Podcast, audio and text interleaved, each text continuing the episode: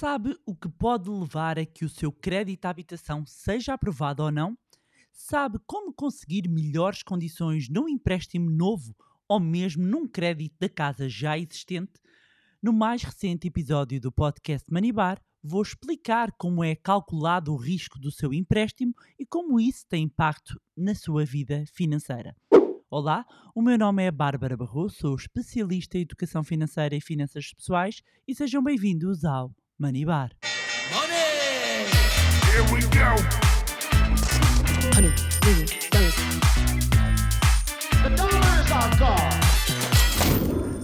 Olá, meus amigos, como é que vocês estão? Espero que estejam todos bem e de boa saúde. E aproveitar para mandar um abraço e um beijinho a todos os podcast lovers aqui a partir de Davos, na Suíça, mais concretamente do World Economic Forum. Uh, fui convidada enquanto mulher empreendedora e fundadora do Money Lab para participar neste evento em Davos, onde hum, vou ter também a oportunidade de dar a conhecer o trabalho que temos vindo a desenvolver uh, em Portugal através do Money Lab em prol da literacia e da educação financeira. E hum, se calhar para muitos do que estão a ouvir, não sei se é o seu caso, conhece-me há pouco tempo, a verdade esta é uma área à qual eu me dedico há 18 anos.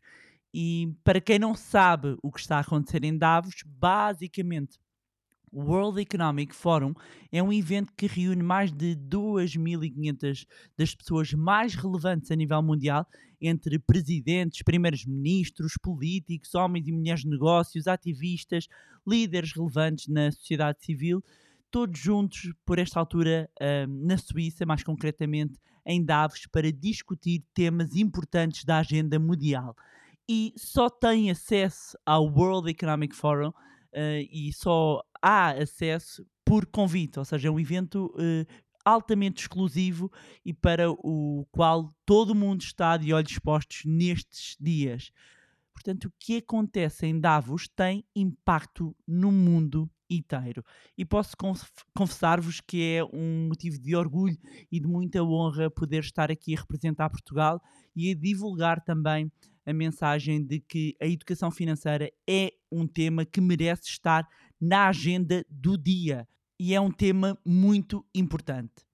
E vamos agora ao nosso episódio de hoje, ao tema uh, de hoje que é relacionado com o crédito à habitação e que eu ainda percebo que há bastantes dúvidas, não só para os jovens que estão à procura da primeira casa e estão a recorrer ao primeiro financiamento bancário, como também para pessoas que já têm casa, uh, que já têm crédito à habitação e que ouvem falar de renegociação de spread, etc., e não entendem uh, que o resultado do spread advém da avaliação do risco do cliente.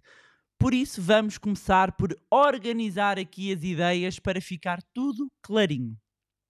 Quando pede um crédito à habitação, os bancos vão avaliar a sua capacidade para pagar o empréstimo e depois decidir então se emprestam ou não o dinheiro para a compra da casa. E a verdade é que, caso emprestem, uh, o ponto seguinte é a que custo? Isto é, quanto é que vão cobrar.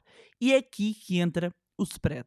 No fundo, o spread é uma taxa que é adicionada aos juros de mercado, a taxa mais utilizada, sobretudo nos empréstimos.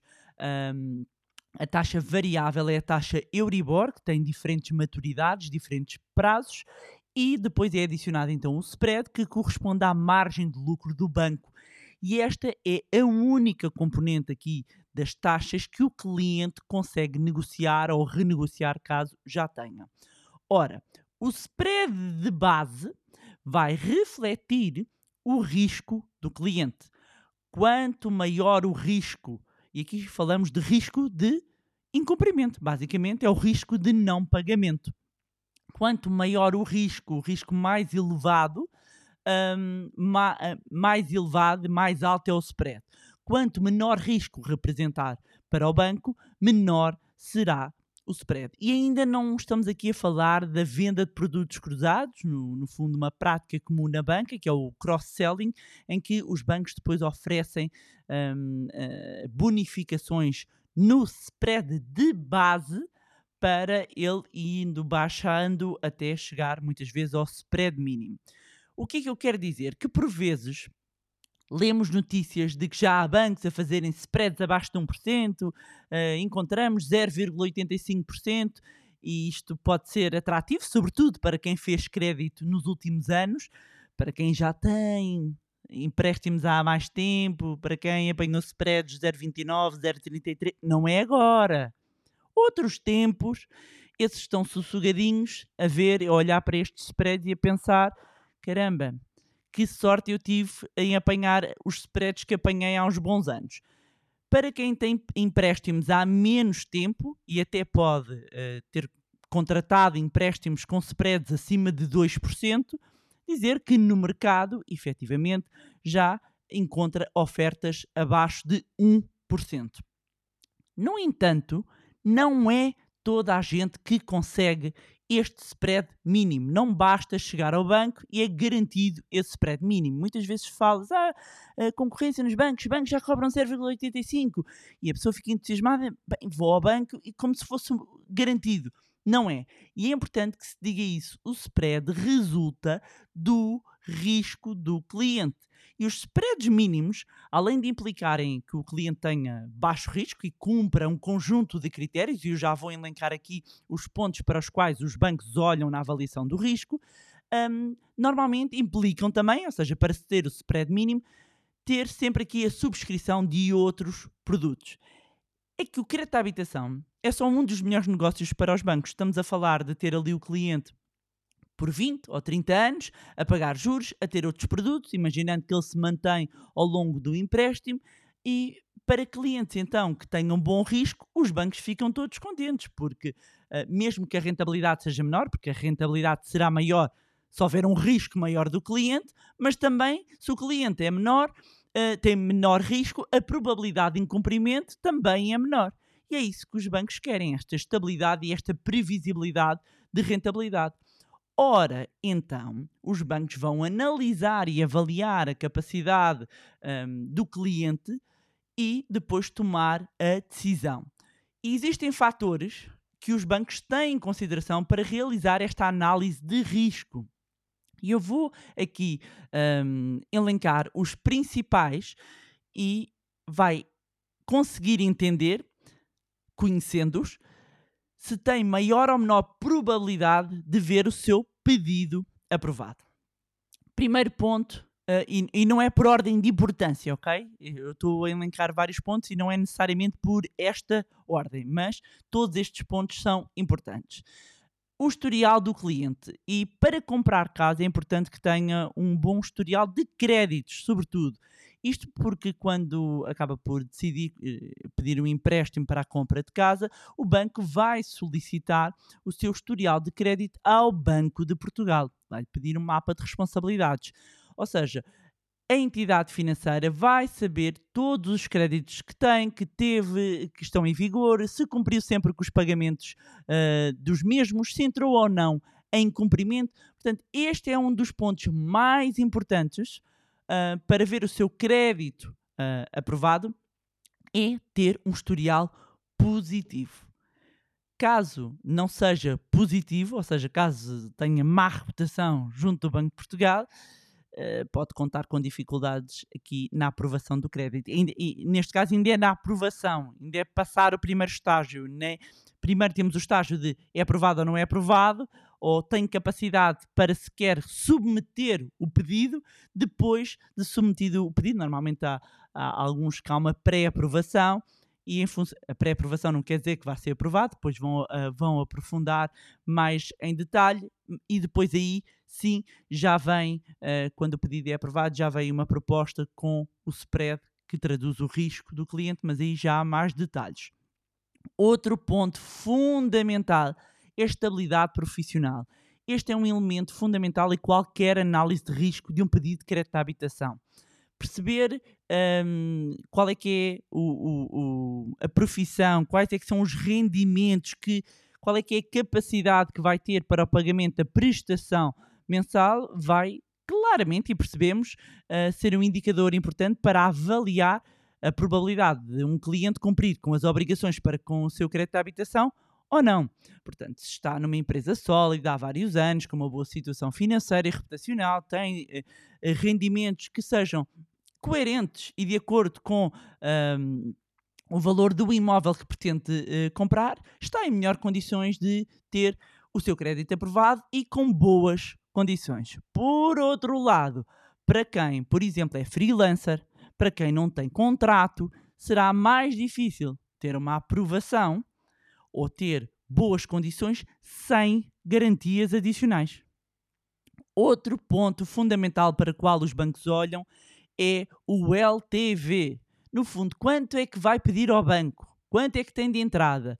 Este, eh, a validação do LTV, que quer dizer Loan to Value, no fundo, quando falamos Loan to Value, estamos a falar de um rácio financeiro que relaciona o montante associado a um empréstimo com o valor de garantia que é prestado pelo cliente. E, portanto, no final do dia, vamos avaliar que poupanças é que vamos investir na casa. É bom recordar que, de acordo com o Banco de Portugal, o valor de um empréstimo, ou seja, os bancos apenas devem conceder um empréstimo que cubra até 90% do valor da casa a ser comprada. O que significa que temos de contar com pelo menos 10% para dar de entrada. E quanto maior o valor que tivermos para dar de entrada, menor risco nós representamos para o banco.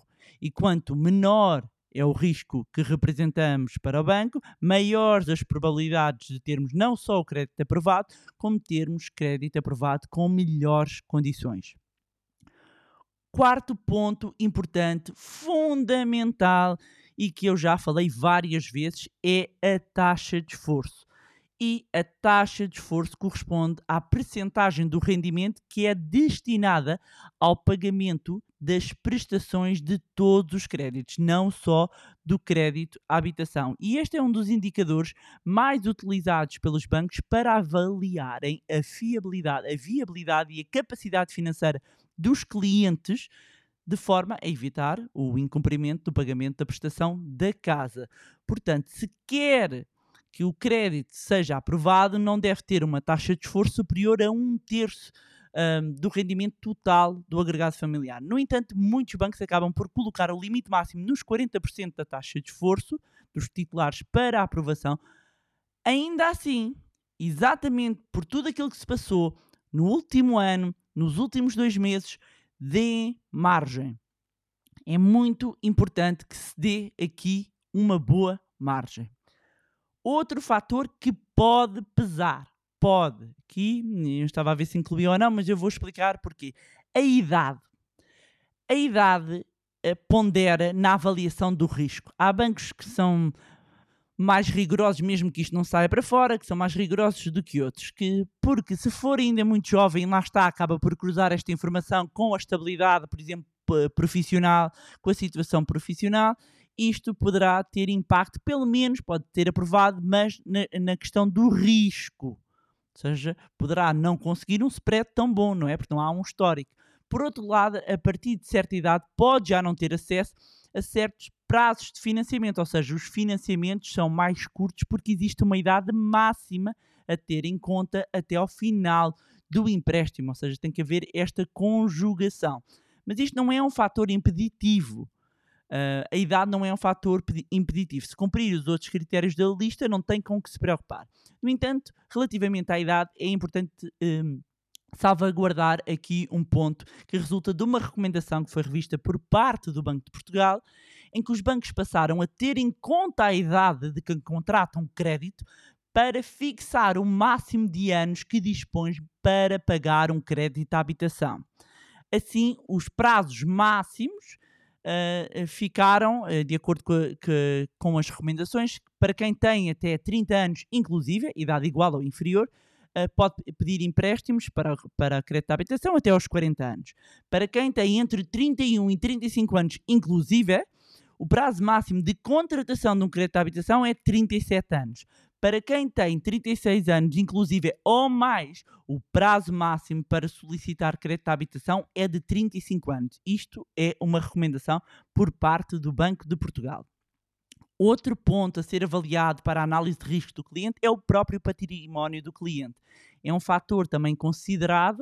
Uh, o banco vai procurar analisar todas as fontes de rendimento do agregado familiar do cliente, avaliando, em alguns casos, uns são mais detalhados dos bens, um, e o banco aqui consegue avaliar e perceber se o cliente tem algo até que possa ser utilizado como eventual garantia. Isto liga-nos com outro ponto que é avaliado pelos bancos: as garantias. Os bancos podem procurar e, e eventuais garantias adicionais para a sua análise de crédito e que têm impacto na avaliação do risco e que depois também têm impacto no spread a pagar. E além da garantia mais comum, que é dar o imóvel, dar a hipoteca, o imóvel que estamos a adquirir com recurso a financiamento como colateral, como garantia hipotecária, também é possível adicionar outros imóveis, é possível adicionar um, um veículo, é possível ser exigido também um fiador para os empréstimos. Estas garantias adicionais, no fundo, vão acrescentar aqui uma credibilidade e uma segurança ao banco para garantir a aprovação de um crédito. No final do dia, o banco só quer que o empréstimo seja pago. O banco não quer casas não são o negócio dos bancos, não são casas. Os bancos não querem casas. Os bancos querem fazer dinheiro. Eu, o, os bancos estão no negócio do dinheiro. Portanto, eu empresto dinheiro a um, a, um, a um custo, com um determinado custo, e eu quero que volte esse dinheiro e, esse, eh, e esses juros, no fundo, que me paguem. Outro ponto um, que acaba por ser mais fácil na avaliação de risco tem a ver com uh, em vez de ser uma pessoa, serem dois titulares. Tudo é mais fácil. Caso exijam dois titulares, o banco acaba por ver o risco diluído.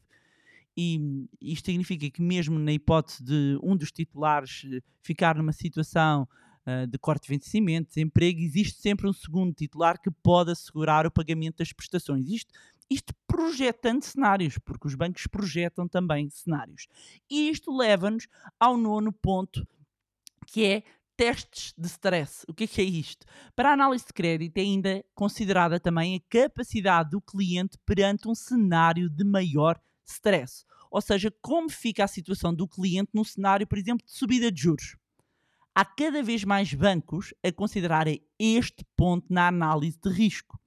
E basta ver a quantidade de pessoas que solicitaram empréstimos nos últimos anos e com a subida, do, só nos últimos dois meses, das taxas de juro, levou a que as taxas de esforço entrassem no vermelho. Famílias que até estavam bem e, sem fazerem nada, passaram a ficar no, eh, no, no, ali num sinal de alerta, num vermelho, que leva até uh, um, a que, agora de acordo com uma, com uma lei que uh, saiu Uh, proposta pelo governo, em que leva que os bancos sejam obrigados a contactar os clientes para renegociação dos seus empréstimos, sempre com um cenário de taxa de esforço ultrapasse uh, os limites recomendáveis.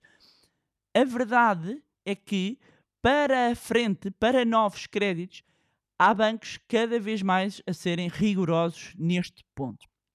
Por fim, a relação uh, do, com o banco, uh, a relação que o cliente tem com o banco, também pode pesar Uh, na análise uh, de crédito. Uh, se, por exemplo, se já tiver outro empréstimo nessa mesma entidade ou outros produtos e serviços financeiros, pode ser uma mais-valia.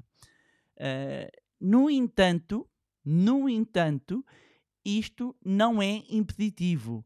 Pode fazer um crédito num banco com o qual não tenha qualquer relação e, desde que cumpra os outros fatores todos em termos de análise de risco, pode conseguir boas condições de financiamento e ter aqui um spread que vai refletir o bom risco do cliente.